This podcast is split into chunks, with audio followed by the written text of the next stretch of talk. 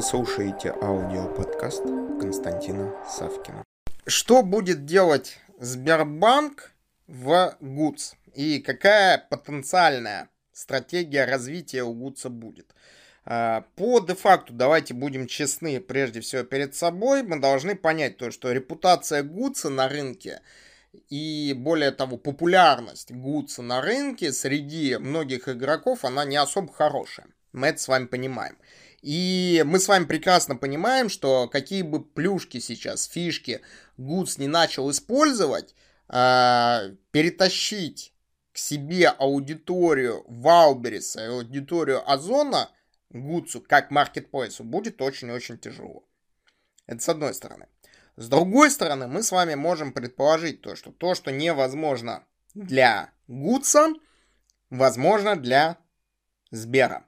И возможно для Сбера с точки зрения экосистемы. Сбер экосистема. Почему?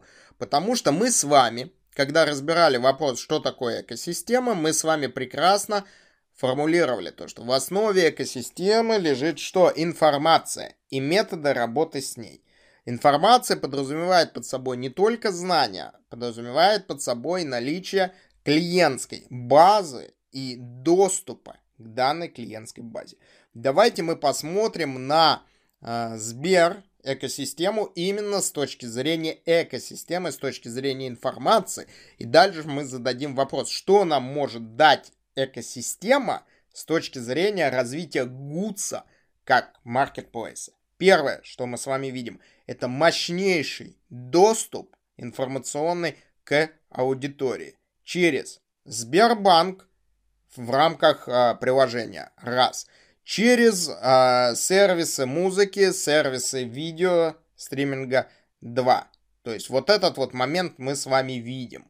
И как следствие мы с вами можем что сделать? Предположить то, что наш с вами потенциальный клиент начнет получать массированную информационную что рассылку, при этом информационную рассылку, сделанную именно в современном формате, а, для того, чтобы перейти под goods. Это раз. Два. Мы с вами прекрасно понимаем то, что конкурентоспособность любого маркетплейса заключена в оборачиваемости денежных средств. И здесь мы также прекрасно понимаем то, что Сбер как самый крупный банк страны, может обеспечить и оборачиваемость данных денежных средств, и выгодные кредиты непосредственно для тех людей, которые что-то покупают или что-то приобретают. То есть вот это мы с вами должны понимать.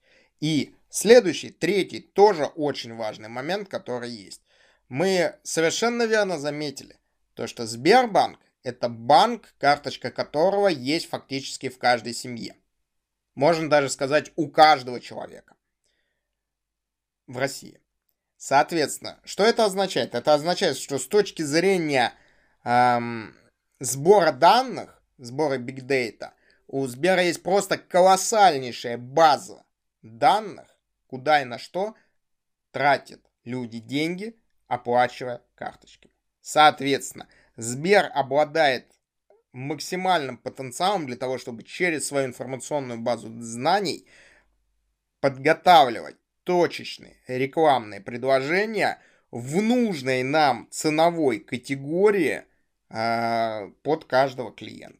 И сделать это, опять же, учитывая мощности Сбера, относительно легко. Об этом мы с вами должны помнить и понимать. Соответственно, если мы смотрим на Goods как на бизнес, как на marketplace, мы с вами можем предположить просто масштабное информационное воздействие на потенциальную клиентскую аудиторию, что приведет, соответственно, к росту акций, потому что все, к чему будет прикасаться Сбербанк, в той или иной степени будет связано с ростом акций.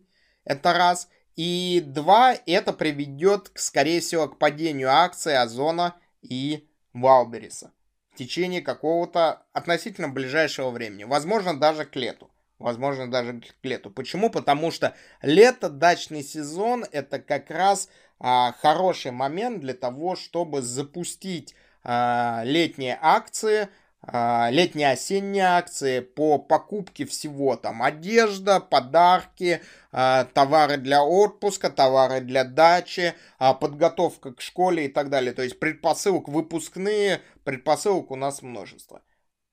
Воспользуются этим люди, которые поставлены в управление со стороны точки зрения Сбербанка, и учитывается это в их стратегии, ну, как говорится, жизнь покажет, мы посмотрим.